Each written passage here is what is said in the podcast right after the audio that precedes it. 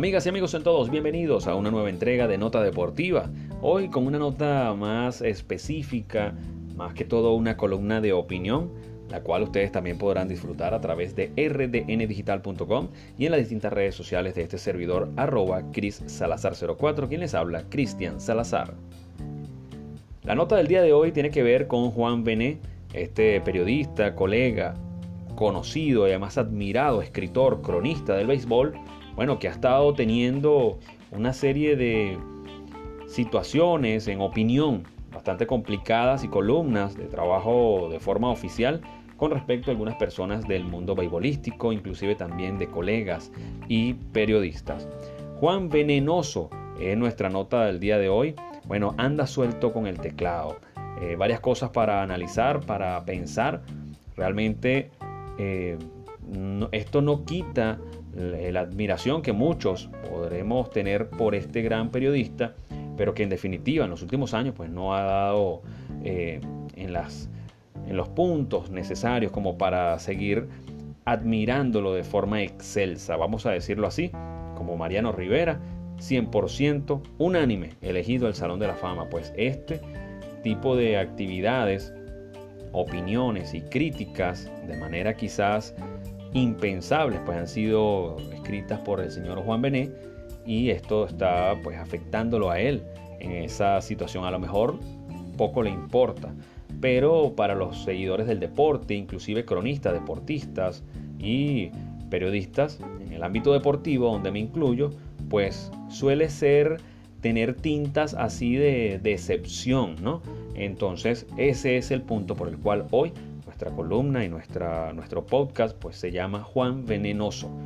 Anda suelto con el teclado, definitivamente. Y es contradictorio como lector y profesional del área deportiva entender la dirección que el reconocido periodista venezolano Juan Bené le ha dado a su trabajo últimamente, que por cierto es en letras exquisito por excelencia. Si usted no ha leído algún libro de Juan Bené, le recomiendo cualquiera. Yo eh, recomiendo 5.000 eh, años de béisbol, pero es un, año, es un libro muy amplio, lo lees en, quizás en un año, si se quiere, pero basta también con ver eh, en los distintos portales de audio y video extractos de su programa Playball, el cual marcó pues un antes y un después en la opción, en la forma de hacer programas de béisbol. Yo crecí leyendo sus columnas, sus libros, admirando su esmero por llevar al lector a un éxtasis literario, al dar a conocer los orígenes del béisbol, sus protagonistas e incluso volverlo mágico al espectador. Atrás quedaron aquellos tiempos en que la escritura educativa o los tiempos en que el programa de televisión Playball que se popularizó por todas estas frases como vuélvemela a poner o las frases eh, las tres de la gran clase o para cerrar los programas que decía Juan Bené los verá en el próximo programa. Pues todo esto parece ser simplemente un recuerdo alegre de momentos de educación, entretenimiento y por supuesto eh, impartir el conocimiento de lo que el béisbol tiene inmerso pues era en aquellos tiempos Juan Bené la referencia obligatoria para propios y extraños, también para lo que es el fanático y para los propios periodistas. Ahora el plan parece ser otro. Utilizar todas estas herramientas para desacreditar, criticar y hasta develar cosas que en un resumen de todo puede afectar la imagen de un jugador en un determinado momento. Eh, por supuesto, dedicado a sus aspiraciones. Los jugadores pues aspiran a estar en el Salón de la Fama, los jugadores aspiran de repente que retiren su número o ser inmortales de alguna manera para sus seguidores y parece escudriñar cosas que nadie le gusta ah, le gustaría que supieran que sin necesidad a veces eh, lo hace para no sé qué fin tendría eh, desacreditar el trabajo de algún ex pelotero.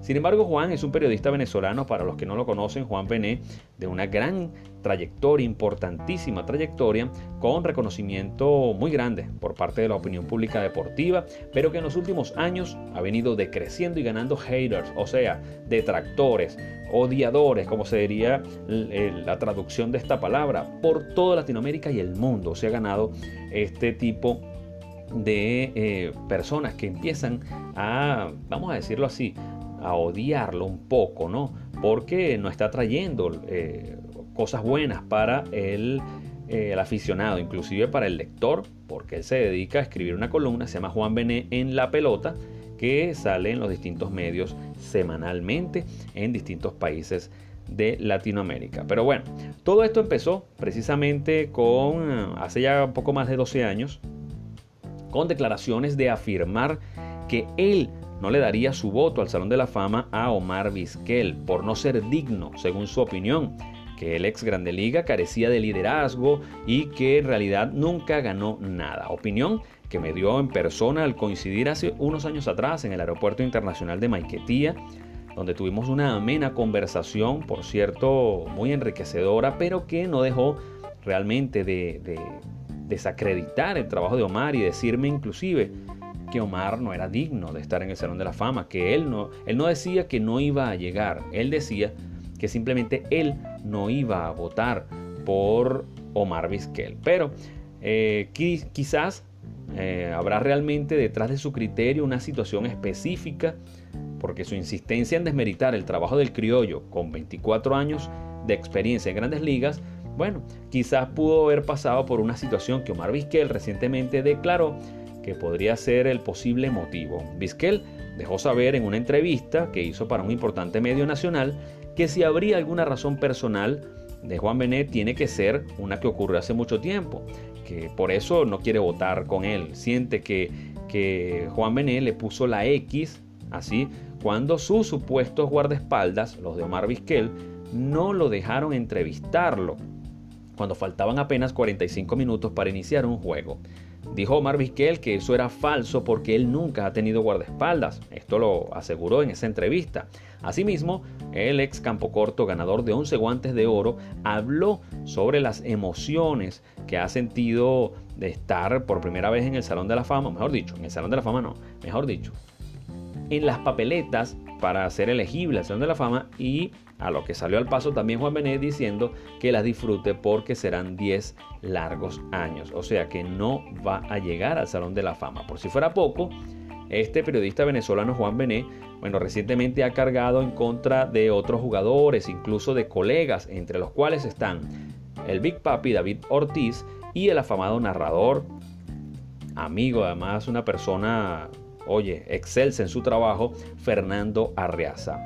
Bené viene haciendo a través de sus columnas una serie de consideraciones alusivas al Big Papi, poniendo en tela de juicio su em, posibilidad de estar o no o digno para entrar al Salón de la Fama. En esta oportunidad habló del caso de violencia doméstica que tiene David Ortiz en su contra allá en República Dominicana. No solamente se, eh, conformó por escribir em, esta situación que mucha gente no la sabía, lo conocen en Dominicana y hasta ahí había eh, quedado el tema, sino que toda la misiva, el texto completo del motivo, el sitio donde se puso la denuncia y nombres y apellidos de los involucrados, los publicó en su columna. Entonces preguntamos, ¿con qué finalidad? El periodista al final de esta nota firmó, o mejor dicho, finalizó diciendo, así están las cosas entre comillas, lo colocó. Entonces, es como para que la gente sepa a mejor, al mejor estilo del chisme lo que está ocurriendo con David Ortiz y esto le puede restar muchos votos para el Salón de la Fama, situación que le está pasando a Omar Vizquel que bajó 3% con relación a su votación del año 2020 porque hubo cronistas pues que no le dieron su voto en esta oportunidad. Por cierto, en el tema de David Ortiz, bueno, expuso a este gran ídolo de Massachusetts, el ídolo de los Medias Rojas de Boston, al parecer con la intención de desprestigiarlo de cara a su primera incursión en las boletas para el próximo año 2022 para el Salón de los Inmortales, el Salón de Cooperstown. De hecho, Vizquel pues perdió 3%, como les comentaba, por esta situación también que enfrenta a nivel legal, la cual no tiene bases reales, no tiene eh, ningún, eh, ninguna denuncia formal, y es por ello que esa situación está allí eh, todavía como en stand-by. Sin embargo, Juan Bené parece estar siempre al acecho y disparar a cualquier persona para restarle a su trabajo u opinión. Tal es el caso del periodista Fernando Arreaza, que por tan solo hacer una comparación de Omar Vizquel con Luis Aparicio, bueno, le cayó encima diciéndole que esa comparación no le ayudaba a Omar Vizquel y que con amigos como él, refiriéndose al periodista Fernando Arreaza, al narrador Fernando Arreaza, pues Vizquel entonces no necesitaría enemigos. ¿Qué tal? El famoso periodista a través de su columna Juan Bené en la pelota, bueno, le dedicó nuevamente unas palabras ahora al recio de la narración conocido eh, el señor Fernando Arreaza, las cuales pues señaló algo bien bien interesante. Colocó textualmente que le informó un lector, amigo de él, que el joven Fernando Arreaza, lo, titula y lo califica de joven, a quien el lector llama aficionado al periodismo, imagínense ustedes lo que está diciendo. Todos sabemos que Fernando Arreaza de profesión tiene otra ocupación, no es periodista. Pero vaya que como narrador, comentarista de béisbol, muchos tienen que quitarse el sombrero. Primero por su don de gente, de persona, y además que su narración es excelsa, exquisita y demás explicativa para los entendidos y no entendidos del béisbol. Así que eh, colocó el joven Fernando Arriaza como de forma irónica, una vez más, diciendo que eh, cuando él insiste en comparar a Luis Aparicio, nuestro único Salón de la Fama hasta ahora, con Omar Vizquel, futuro miembro, ojalá, del Salón de la Fama, dice que cualquier comparación entre ellos perjudica a Omar Vizquel, por lo que Omar no necesita enemigos, con amigos como Fernando. Así escribió de forma textual eh, Juan Bené en esa columna, en esa oportunidad, no hace mucho.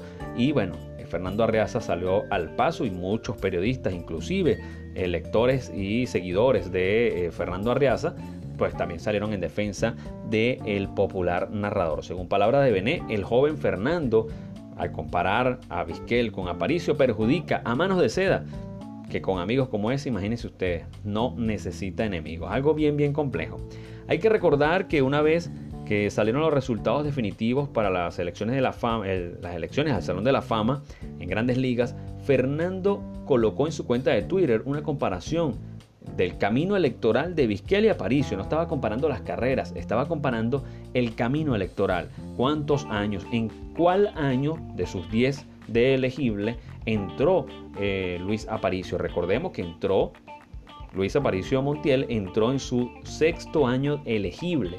Omar Vizquel acaba de enfrentar su quinta papeleta. Tiene mucha oportunidad de ingresar inclusive el siguiente año, no porque Aparicio haya entrado en la sexta, sino que los números así lo, lo pueden inferir. Aparte de que este año, 2021, pues retrocedió un 3%, pero Omar Vizquel se encuentra allí. De hecho, este año nadie entró al Salón de la Fama, como todos ustedes conocen, al quedarse casi en las puertas del 75%, que es el porcentaje mínimo para ingresar el lanzador Kurt Schilling. Así que no entendemos cómo una comparación entre dos grandes luminarias del béisbol criollo puede perjudicar a Almanos de Sedas. Por el contrario, nosotros pensamos, yo creo, que las irónicas y venenosas notas de Juan Bené son las que sí perjudican al caraqueño en sus aspiraciones.